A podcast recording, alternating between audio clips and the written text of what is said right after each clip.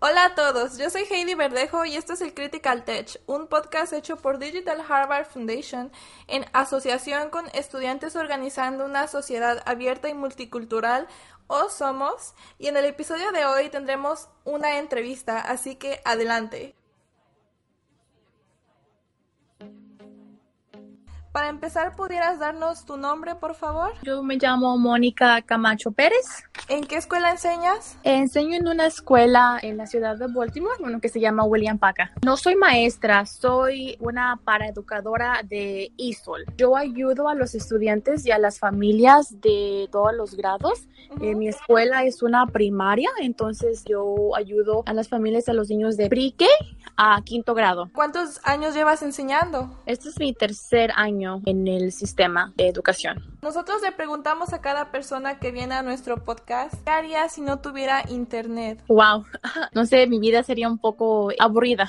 Sería un poco más difícil, ¿no crees? Sí, porque ahorita ya eh, puedes encontrar todo en el internet, o sea, antes, o sea, los periódicos o las noticias, o sea, ahora todo es en el internet, entonces, este, el internet se ha vuelto importante y útil, solamente para los niños, para la gente mayor, para todas las generaciones, creo. ¿Cuál fue tu experiencia general con la enseñanza mientras había COVID-19 en la primavera del 2020? Uf, fue un poco frustrante, muy difícil porque no sabíamos lo que iba a pasar, no sabíamos por cuánto tiempo las escuelas iban a estar cerradas porque al principio eran dos semanas, de ahí otras dos semanas y así a continuación, luego otro mes y luego hasta el final del año escolar. Fue muy difícil porque las familias eh, latinas, el idioma es un problema. Luego si le agregas no saber cómo está la tecnología es otro problema.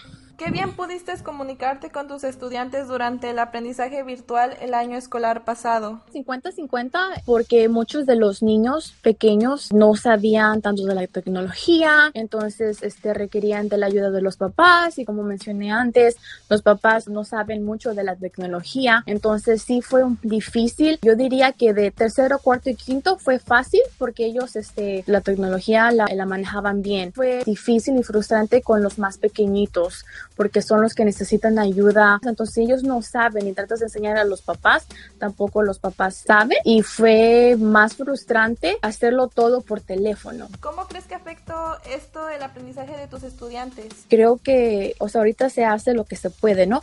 Pero el aprendizaje virtual yo no creo que sea tan afectuoso, o sea, no, los niños no aprenden porque necesitan estar en persona con el maestro, especialmente los niños que, que no hablan el inglés. Lo digo yo porque a mí me tocó aprenderlo ya a los, a los 8 o 9 años, entonces este, yo no me puedo imaginar ahorita los estudiantes como, o sea, están eh, frustrados, ¿no? De no poder eh, hablar el idioma, o sea, y por la computadora es muy difícil, se frustran, papás dicen que no están, que no están aprendiendo, eh, y yo lo entiendo porque yo de grande que estoy tomando clases en la universidad en línea, para mí a mi edad, o sea, se me hace difícil concentrarme. ¿Te imaginas a un niño de 5 años tenerlo sentado todo el día enfrente de la computadora?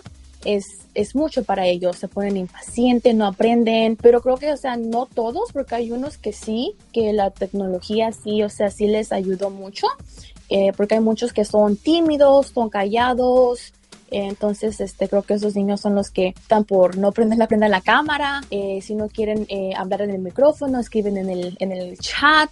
Entonces creo que es este como, yo diría como 90, 100, o sea, 90 de que no todos están aprendiendo y mm, yo creo que no, a lo mejor como 10% sí. ¿Y cómo te sientes con todo esto?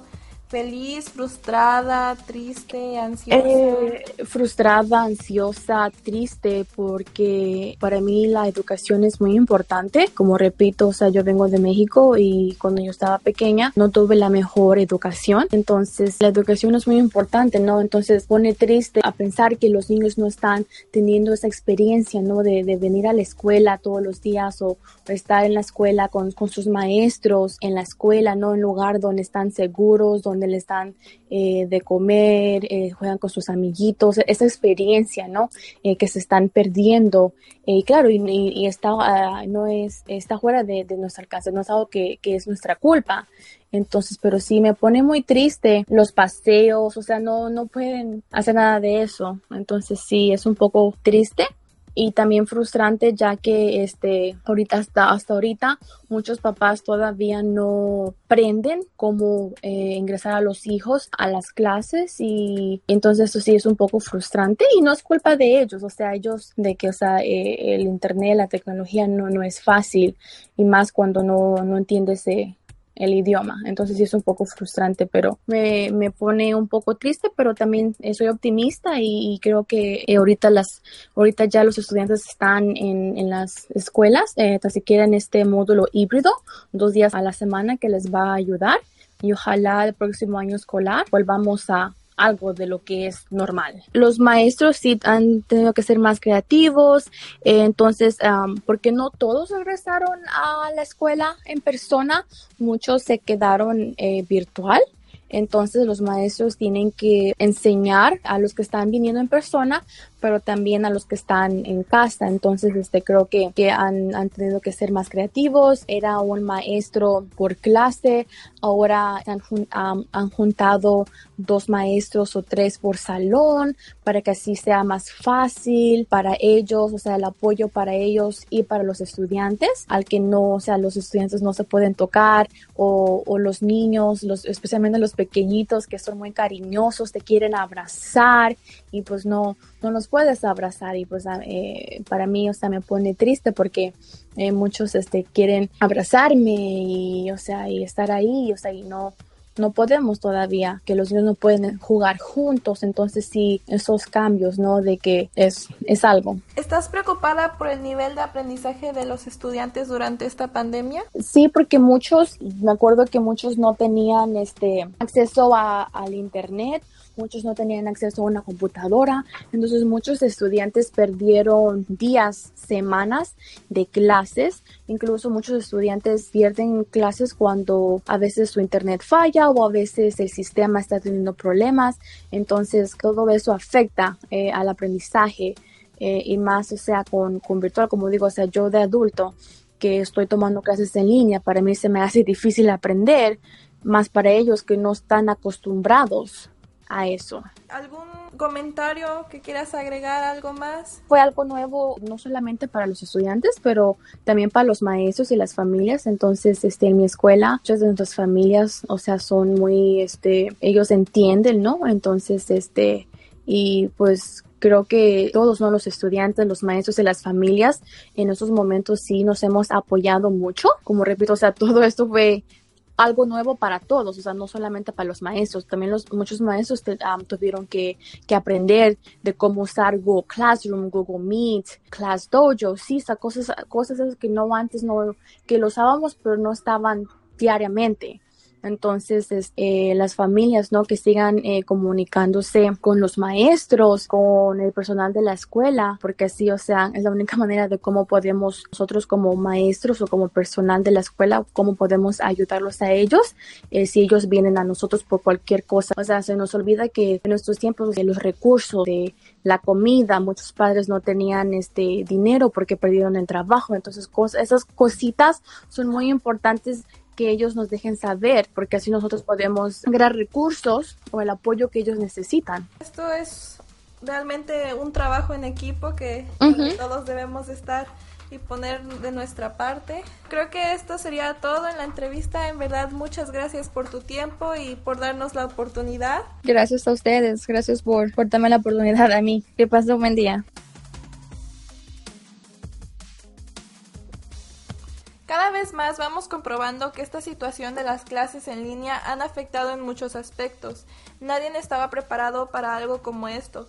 Ahora más que nunca necesitamos apoyarnos los unos con los otros para poder salir adelante. Gracias a todos por escucharnos. Este fue el Critical Tech Podcast. Yo me despido y nos vemos en un próximo episodio.